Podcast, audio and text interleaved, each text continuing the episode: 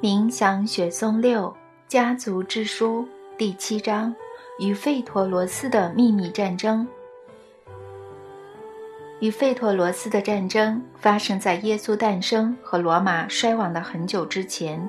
这场持续数千年的战争，不是刀枪争得你死我活，玄虚力量是朝非物质层面发动攻击。玄虚宗教的传教士来到罗斯。其中数十人的名字现仍载于教会经典，但当时其实超过上万人，不能怪他们的误入歧途。他们是狂热分子，连宇宙中百万分之一的创造都不在他们的思想里。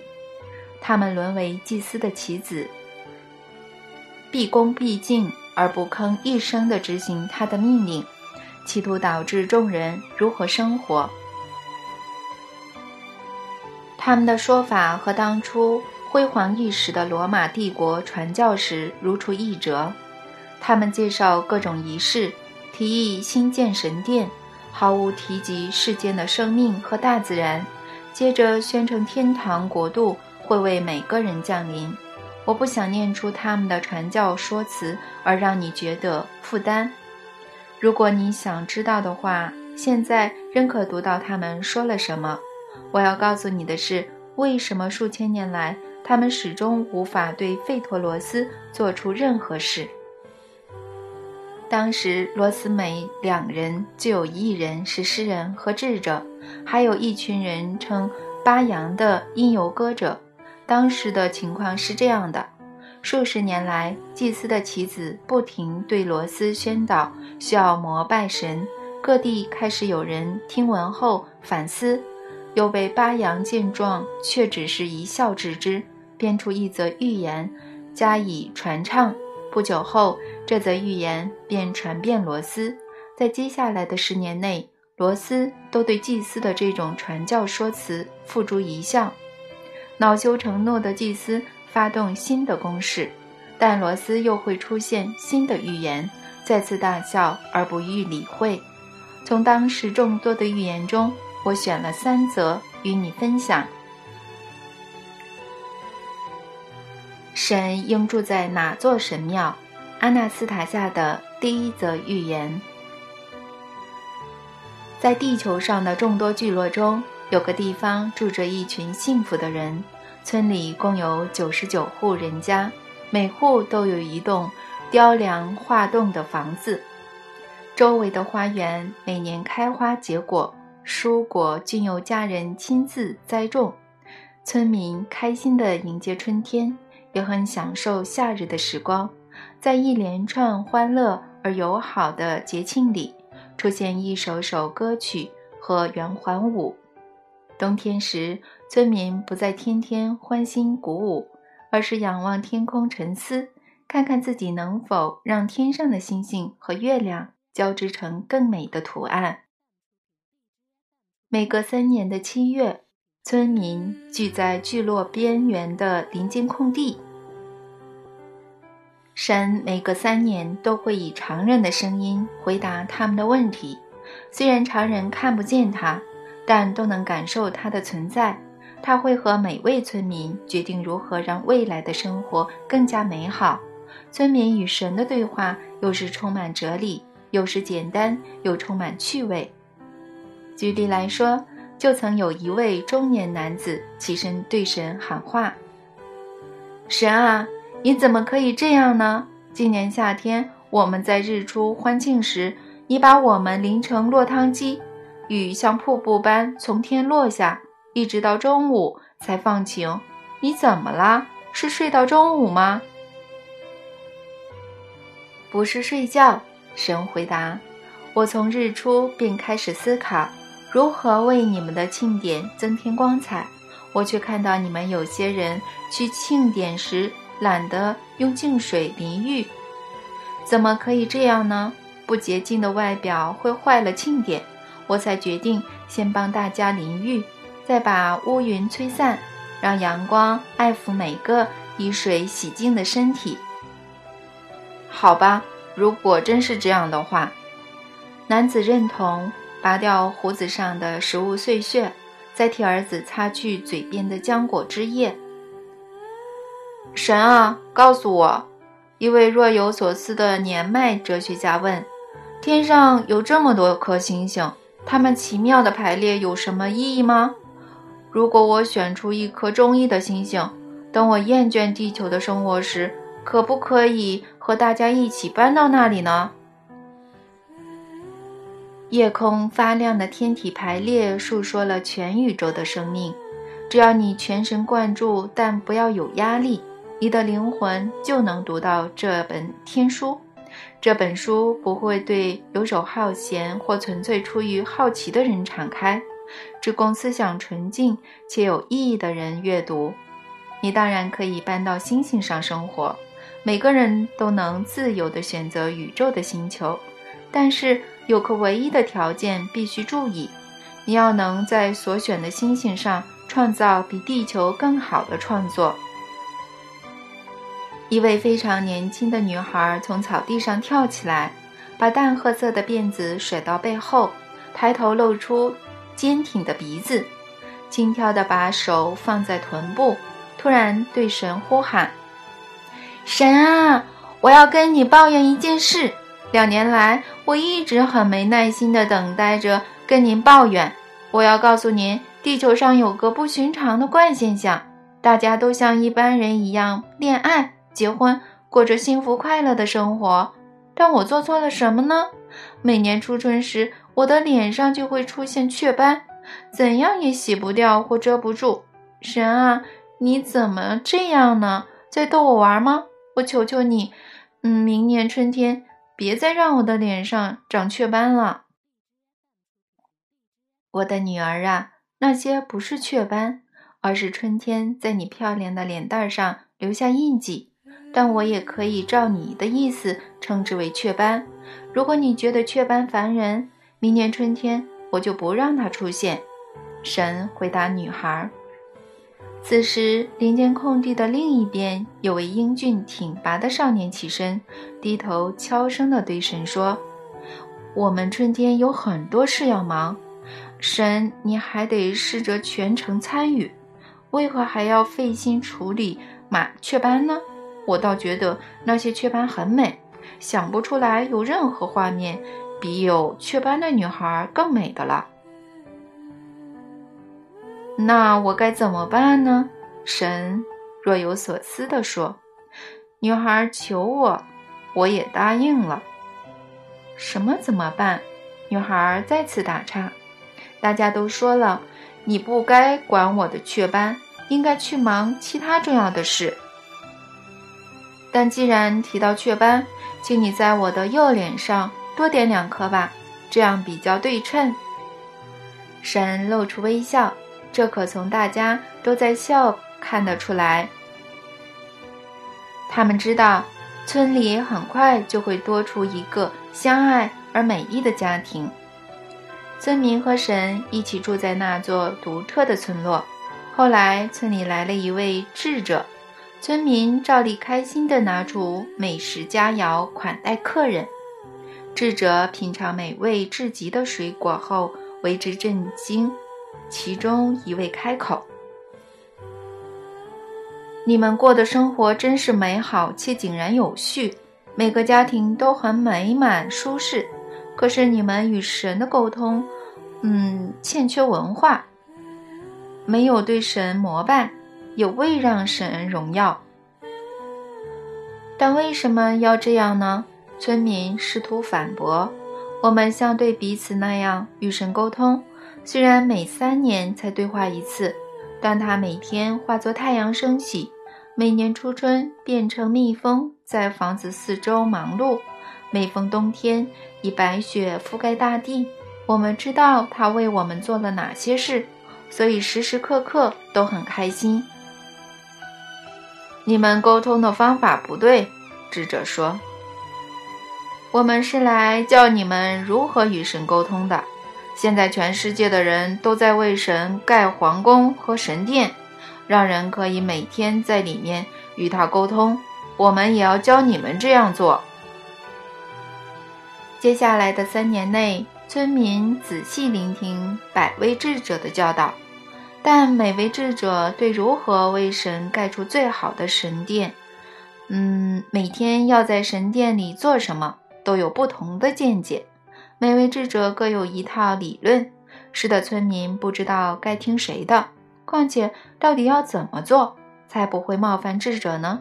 他们决定听从所有智者的建议，把所有神殿建造出来，每个家庭负责一座。然而，村里只有九十九户，但智者有一百位。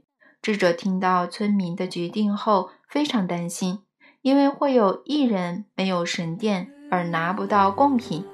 他们开始争吵，谁的拜神方法最有效，也让村民卷入这场纷争。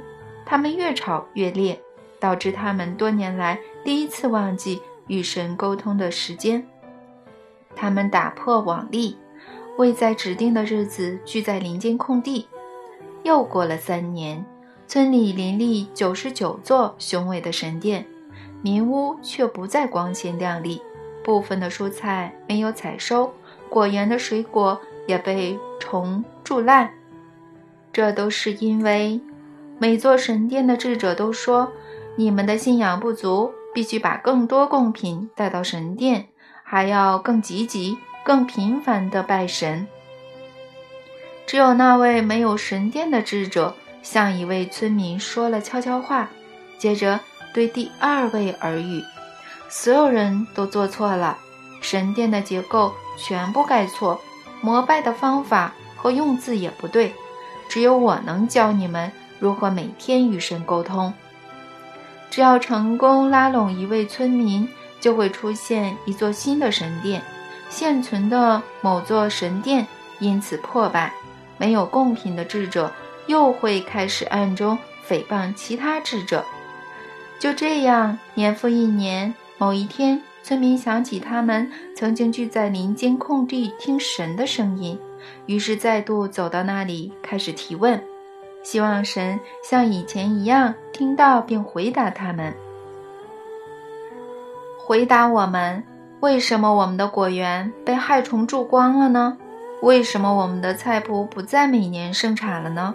为什么大家开始起口角、打架、争执，选不出来对所有人最好的信仰呢？告诉我们，你住在我们为你建造的哪座神殿里呢？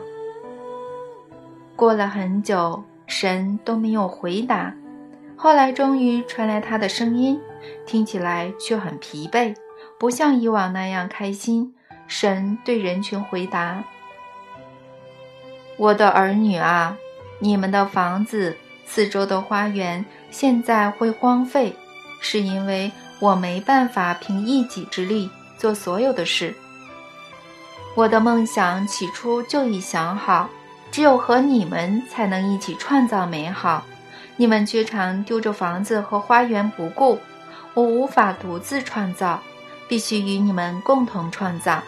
此外，我还想告诉你们，你们都拥有爱，也有选择的自由。我的梦想随时都可跟从你们的渴望。但我亲爱的儿女啊，你们得告诉我，我要住在哪座神殿？我对你们一视同仁，所以我应该住在哪里，才不会冒犯任何人呢？就由你们决定。我该住在哪座神殿？我会欣然接受你们的共同意志。神回答所有人后，便不再说话。村落不复以往美好的居民，至今仍旧争论不休。房子年久失修而残破不堪，神殿却越盖越高，争执也越演越烈。阿纳斯塔夏。你说的只是编造出来的童话式寓言。那座村落的居民真的很笨，怎么会不了解神想和每个人一起照顾花园呢？况且你说那些笨蛋至今还在争吵，那么这座村落在哪里呢？哪个国家？可以告诉我吗？可以，告诉我吧，法拉迪米尔。你和世界各地的人。现在都住在这座村落。什么？啊？说的没错，正是我们啊！我们一直在炒哪种信仰比较好，却放任我们的菜园遭受虫害。第二则寓言：天堂最好的地方。四兄弟来到坟前悼念去世多年的父亲时，突然想知道父亲是在天堂还是地狱。他们同时希望父亲的灵魂可以现身，告诉他们另一个世界的生活如何。父亲的形体出现在美妙的光晕中。四兄弟看到仿佛奇迹的景象后，兴奋不已。回过神后，问父亲：“爸爸，告诉我们，你的灵魂现在住在天堂吗？”“是啊，儿子。”父亲回答他们：“我的灵魂住在美好的天堂。”“爸爸，告诉我们。”四兄弟接着问：“我们的肉体死后，灵魂会到哪里去呢？”父亲对四兄弟提问：“儿子，告诉我，你们对自己在世间的行为有什么评价呢？”四兄弟一一回答父亲。大哥说：“爸爸，我成了优秀的将领，保家卫国，不让敌人靠近半步。我从未欺负弱小，尽力照顾部属，时时刻刻荣耀神。”所以我希望可以上天堂。二哥回答父亲：“我成了赫赫有名的传教士，向世人传播良善，教导他们荣耀神。我成就超越同僚，呃，享有崇高的地位。所以我希望可以上天堂。”三弟回答父亲：“我成了家喻户晓的科学家。”发明很多器具，造福人类，盖出很多有用的建筑。每次的建设规划都是赞美神，歌颂并荣耀他的名字。所以我希望可以上天堂。四弟回答父亲：“爸爸，我种了一片花园，每天照顾菜谱。嗯，从美丽的花园摘下果蔬送给哥哥。嗯，不做让神。”蒙羞或不开心的事，所以我希望可以上天堂。父亲回答儿子：“儿子啊，你们的灵魂都会在肉体死后上天堂。”父亲的形体消失了。过了几年，他们死后，灵魂在天堂乐园中相遇，唯独不见四弟的灵魂。三兄弟开始呼喊父亲。等他出现在美妙的光晕时，他们问道：“爸爸，告诉我们，为什么四弟的灵魂不在天堂乐园呢？我们上次在坟前与你说话后，世间已经过了一百年。”儿子，别担心，你们的四弟也在天堂乐园，只是目前不在你们身边，因为他正在与神沟通。父亲回答儿子。又过了一百年，兄弟在天堂乐园再度碰面，却又不见四弟。三兄弟开始呼叫父亲，等他现身时问他：又过了一百年，四弟还是没来见我们，也没有人在天堂乐园看到他。爸爸，告诉我们，四弟去哪里了？父亲回答三兄弟：四弟正在与神沟通。所以不在你们身边。三兄弟于是请父亲告诉他们，四弟是在哪里，用什么方式与神沟通。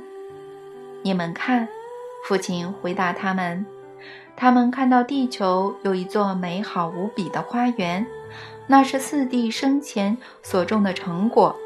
四弟就在那座美好的世间花园，看起来更年轻的他。正在向自己的孩子解释，漂亮的妻子则在一旁忙碌。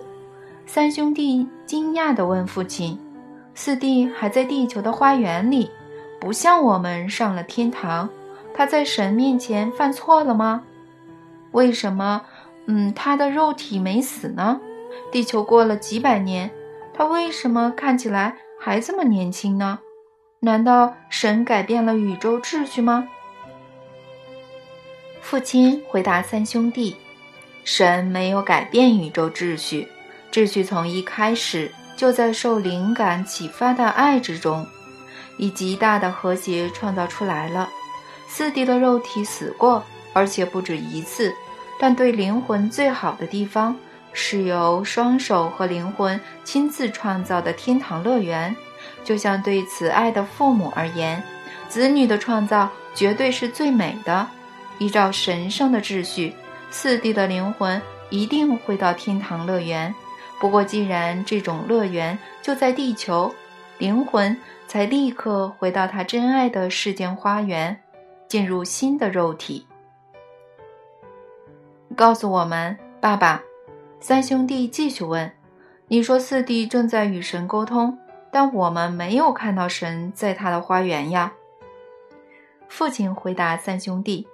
儿子啊，四弟在照顾神的创造，一草一木正是造物者化为形体的思想。四弟带着爱与意识接触他们，就是在与神沟通。告诉我们，爸爸，我们还能以血肉之躯回到地球吗？三兄弟问父亲，而他回答：儿子。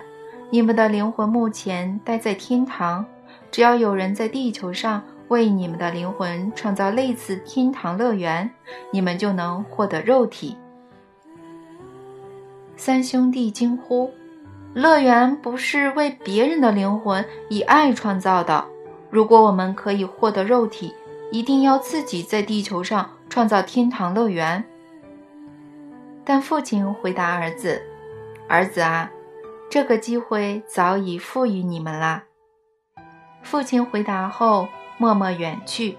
但三兄弟再次呼喊父亲，问他：“亲爱的父亲，告诉我们，你到天堂乐园的哪里？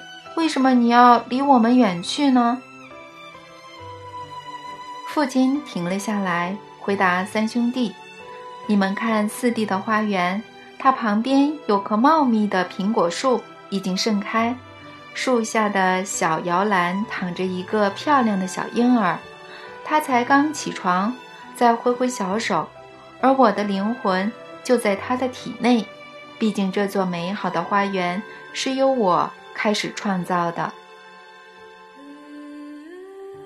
第三则寓言：最富有的未婚夫。接下来的这则寓言。我会稍微改编一下，让它比较符合现代的时空环境。某个村落住了两户相邻的人家，两家人彼此熟识，开心地在自家土地上耕耘。每逢春天，两家的花园都会盛开，各自的小树林也会长高。他们各有一个儿子，孩子长大后的某一天。两家人聚在一起享用大餐，吃饭时，他们做了一个坚定的决定，让儿子掌管所有家务。之后就让儿子决定要种什么吧。我和你，我的朋友，不能对他们使眼色、提示，或甚至反对他们。其中一人说：“没问题。”另一人说。放手让儿子随心所欲地建房子，自己选择衣服，以及决定需要哪些家禽和其他家当。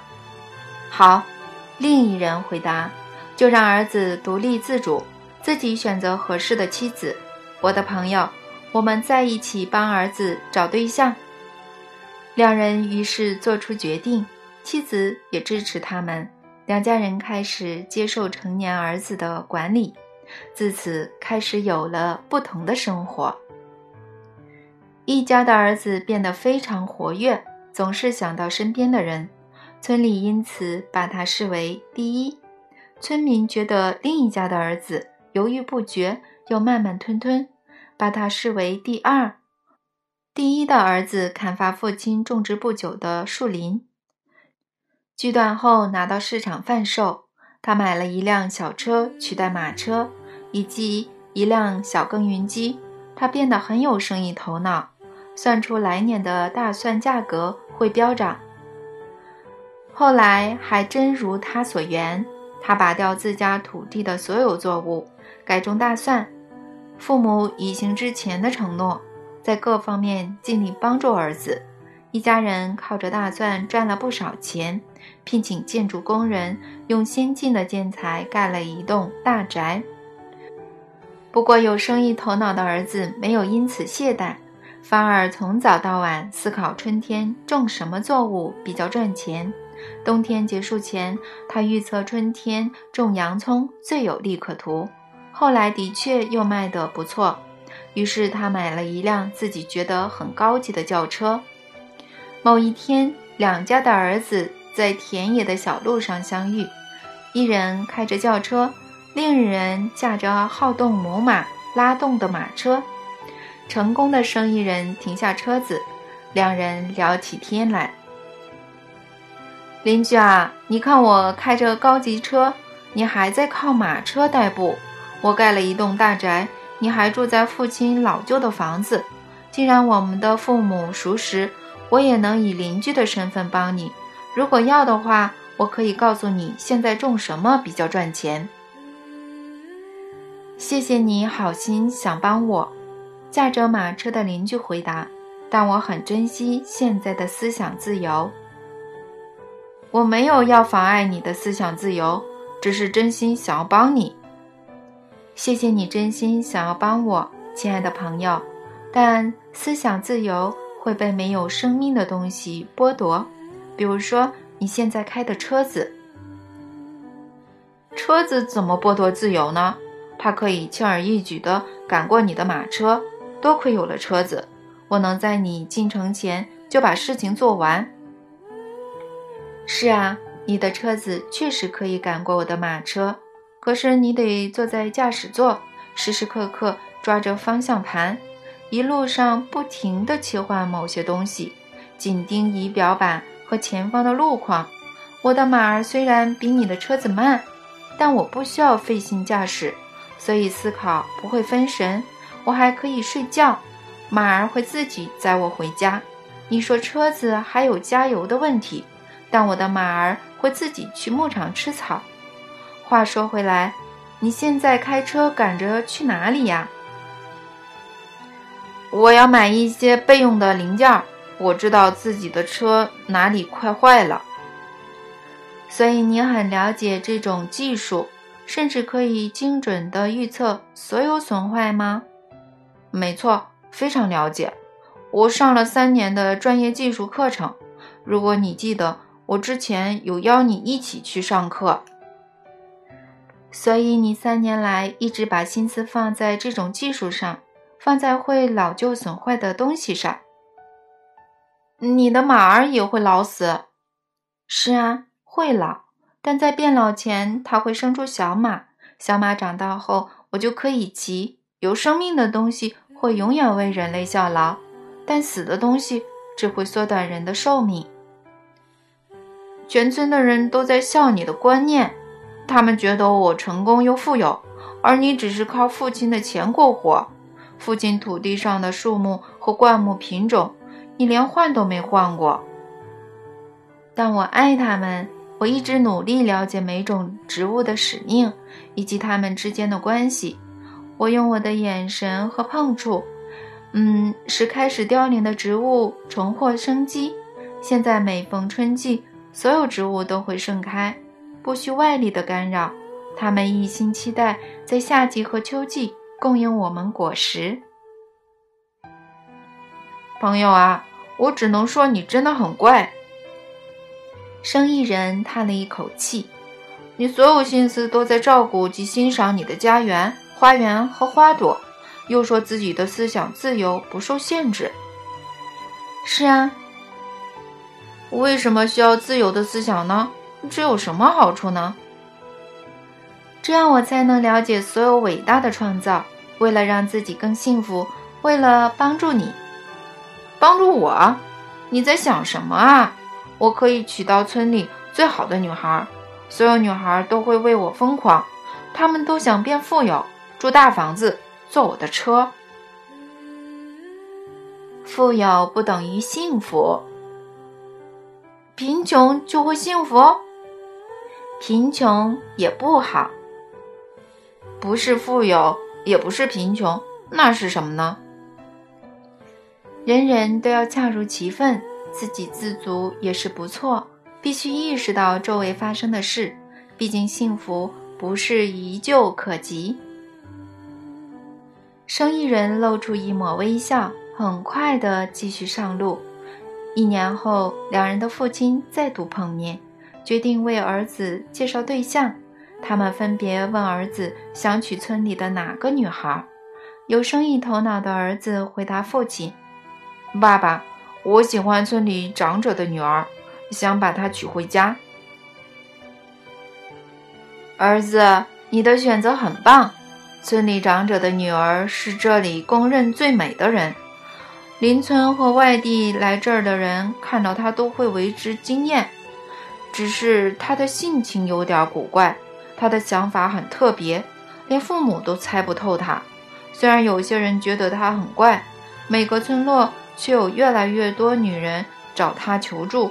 请他治病，甚至带孩子来见这位年轻的少女。那又何妨？爸爸，我又不是无能之辈。全村没有房子比我们的宽敞，没有车子比我的高级。况且我还看过他两次，意味深长地盯着我看。另一个父亲问儿子：“村里你最喜欢哪个女孩？”儿子。儿子回答：“我喜欢村里长者的女儿，爸爸。他如何看你呢，儿子？你曾看过他用爱的眼神看你吗？没有，爸爸。我与他碰巧相遇时，他总是低下眼神。”两家人同时决定为儿子做媒。他们走进他家，彬彬有礼地坐着，而长者请女儿出来，告诉他。女儿啊，你看有两个媒人来家里，他们的儿子都想娶你为妻。我们决定让你从两人之中选出如意郎君。你现在可以告诉我们答案吗？还是要考虑到明天早上呢？爸爸，我已经在梦中考虑好几个早上了。少女小心地说：“现在就可以和你们讲答案。”说吧，我们迫不及待了。美丽的少女这样回答前来的媒人：“两位父亲，谢谢你们的关注，谢谢你们的儿子想与我共度余生。你们的儿子都是人中之龙，或许很难选择要把自己的命运托付给谁。不过，我想生孩子，希望孩子过得幸福、富足，希望孩子在自由和爱中成长。”所以我爱的是最富有的人。生意人的父亲骄傲的起身，另一个父亲则低头坐着。然而少女走向第二个父亲，跪在他的面前，眼神低垂地说：“我想与您的儿子一起生活。”长者起身，他希望看到女儿嫁进村里最富有的人家，所以严厉地说。女儿啊，你原本说的不错，你的理性思考让做爸爸的我很开心。但你怎么不是跪在村里最富有的人家面前呢？村里最富有的是另外一个，是他呀。长者指着生意人的父亲，继续说道：“他们的儿子盖了一栋宽敞的房子，有车，有耕耘机，还有钱。”少女走向父亲，回答他严厉又让人困惑的话：“爸爸，你说的当然没错，但我说的是孩子。你刚说的那些东西对孩子有什么用呢？他们长大后，耕耘机会坏，车子会耗损，房子会破败。或许吧，或许你说的没错，但孩子会很有钱，可以再买新的耕耘机。”车子和衣服，我想知道多少才叫很有钱呢？生意人的父亲自豪地摸摸胡须，缓慢而郑重地回答：“小儿有钱的程度，如果家里所有东西想再多买三个，他可以一次买完。还有邻居的那些马呀，他不止买得起两匹，甚至可以买好几匹，塞满马厩。”少女温和地低垂着眼神回答。祝您和令难过的幸福，但世界上没有钱买得到父亲的花园，那里的每根树枝无不带着爱，指向耕种花园的人生去。钱也买不到马儿的忠诚，他们像小马一样跟孩子嬉戏。您的家园可以赚钱，但我爱人的家园会是富足又充满爱的空间。祭司改变策略，在这场持续数千年的战争中，祭司好几次改变策略，却都徒劳无功。罗斯依旧嘲笑他玄虚的计谋。大家把传教士视为可怜虫，但不是指身体残疾，而是说他们迷信玄虚。罗斯人同情这些可怜的传教士，供他们吃住。但并未认真看待他们的传教。四百世纪后，祭司明白自己永远赢不了吠陀文化。他清楚知道吠陀有哪种不可思议的力量。吠陀稳稳扎根于神圣的文化上，人人过着神圣的生活，每个家庭都在家园里创造爱的空间，感受整体大自然。也就是神所创造的一切。事实上，吠陀人是透过大自然与神沟通，他们不会膜拜神，而是试着理解他，像子女爱慈爱的父母那样爱神。祭司于是想了新的计划，要破坏这种神圣的对话。为此，他必须让人远离家园，远离神圣的花园。不能再与神共同创造，他必须让吠陀人的领土分离成不同国家，以此摧毁他们的文化。新的一批传教士来到罗斯，实行新的计划。他们现在企图寻找自负、高傲胜过其他感觉能量的人，就算只有一点也行。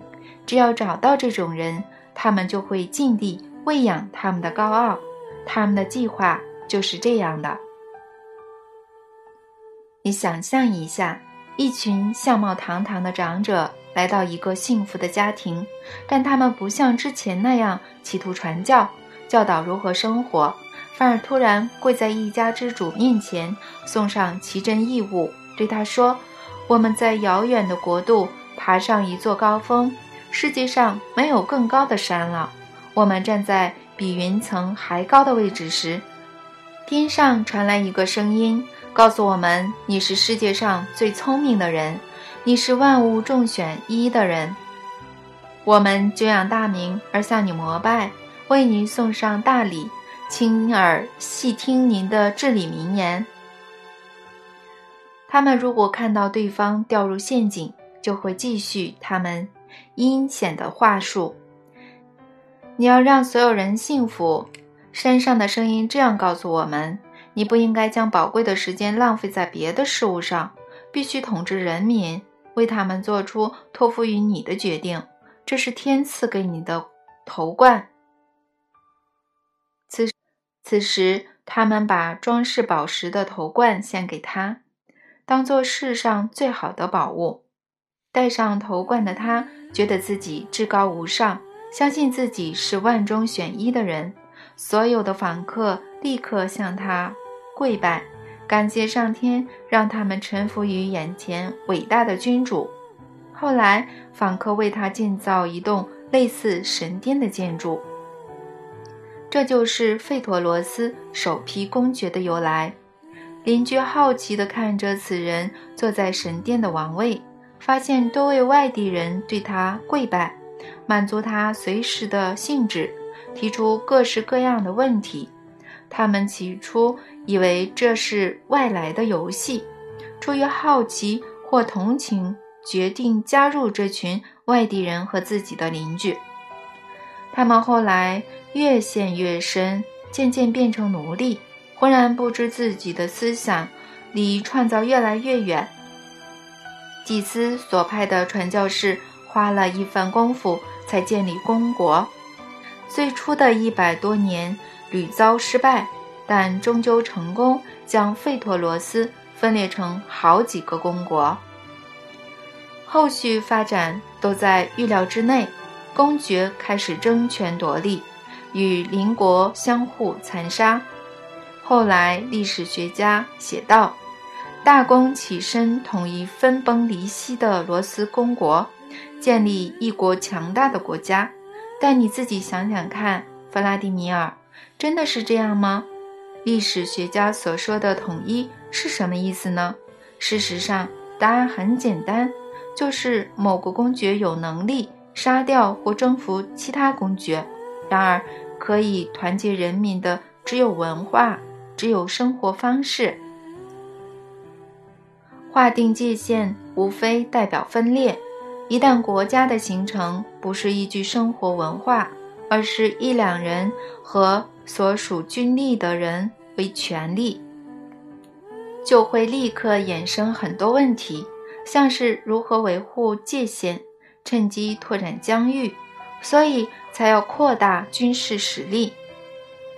一人无法统治大国，因此出现文武百官，人数一天比一天多。现在亦是如此。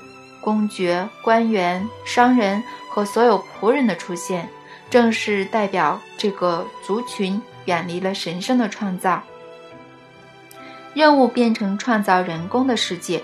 他们失去感受真相的能力，沦为孕育怪力乱神的温床。不过一千年前，罗斯还是自然信仰的国度，保留了一点神圣费陀文化的精神。